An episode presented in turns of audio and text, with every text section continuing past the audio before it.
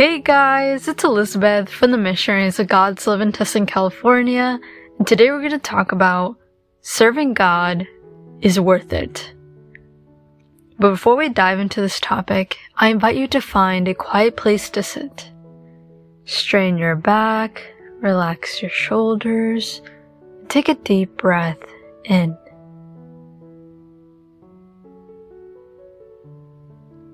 Invite the Holy Spirit to come to you. Come, Holy Spirit, and please fill me with your Spirit, even if I do not deserve you, but I need you.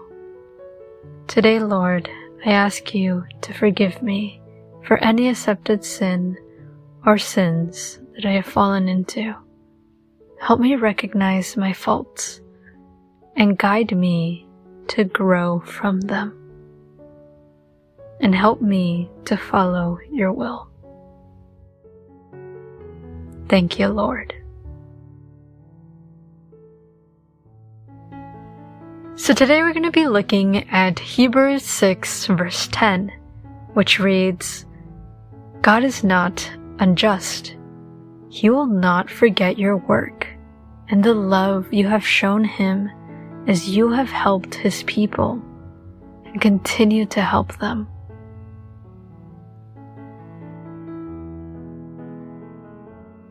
The verse begins by saying that God is not unjust. In other words, God is not unfair.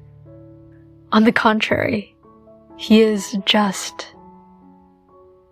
And we see His justice by Him not forgetting the work, the love that we have shown Him through His people.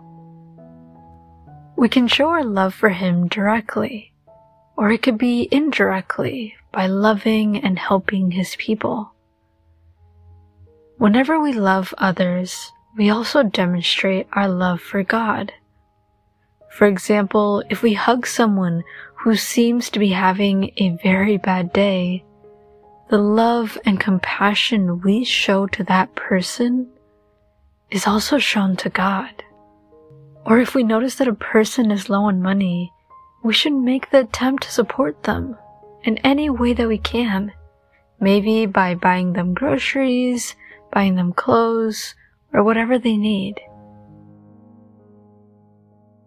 But of course, it is for sure a lot easier to just sit back and do nothing, to not care for others, and to just care about ourselves. However, I've noticed that whenever we are selfish, Whenever we live a life where we just care about us, we're left with emptiness. We lack a sense of purpose in our lives. And then people seek other ways to fill that emptiness with food, drinks, parties, clothes, vacations, and many more. The list goes on and on.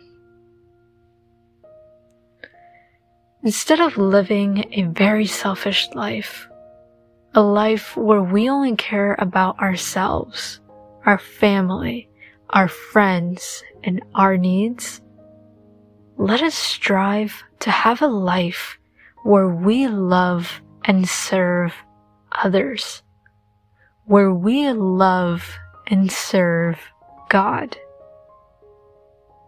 Now the challenge here is to continue doing good. And this means doing good when we feel like it and when we don't. There are days when it's really hard to put on a smile and serve people. But there are also days where we feel tired, moody, or we just have a lot going on in our lives and our mind. And so we think, okay, I'm just not going to serve for this week, just this week, or I'm just going to justify my grumpy behavior. Don't get me wrong. There are moments where we can justify our moody behavior or not serve because we're just crazy busy. However, a lesson we need to learn is to dominate our feelings and emotions and to not let them dominate us. Because it's so easy to let our feelings, that feeling of tiredness, that feeling of anger, that feeling of sadness to take over our lives and then we're just like, you know what? I'm just having a bad day.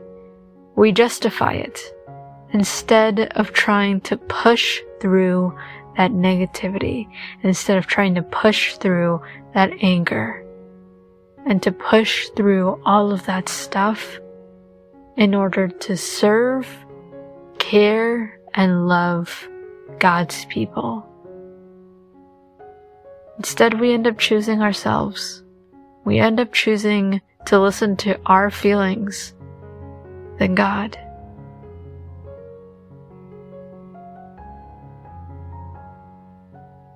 So once we master to dominate our feelings and emotions, and we serve God and His people through the good times and the bad times, God will recompensate us for our efforts even more.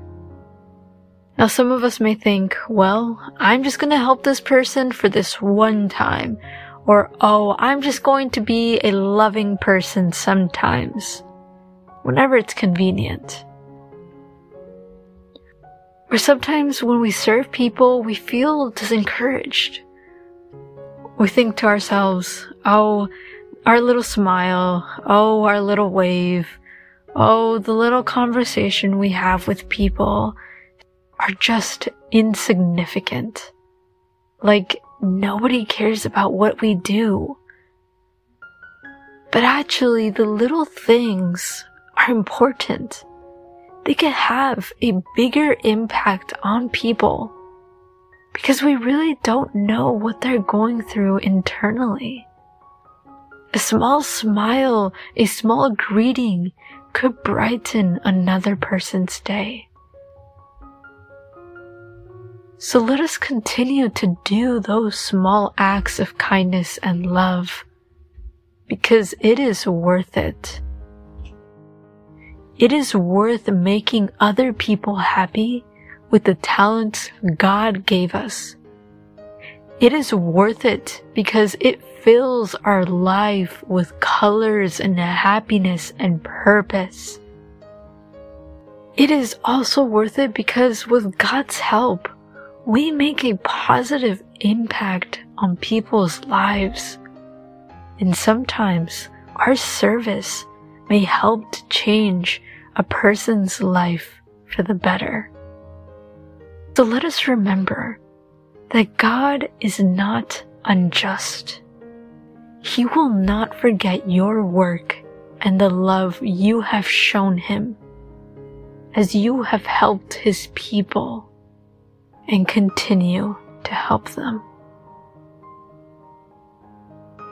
God does truly remember whatever little or big good thing that we have done for his people. So let us continue to serve his people. And if you haven't started yet, ask yourself, what am I waiting for? What are my barriers?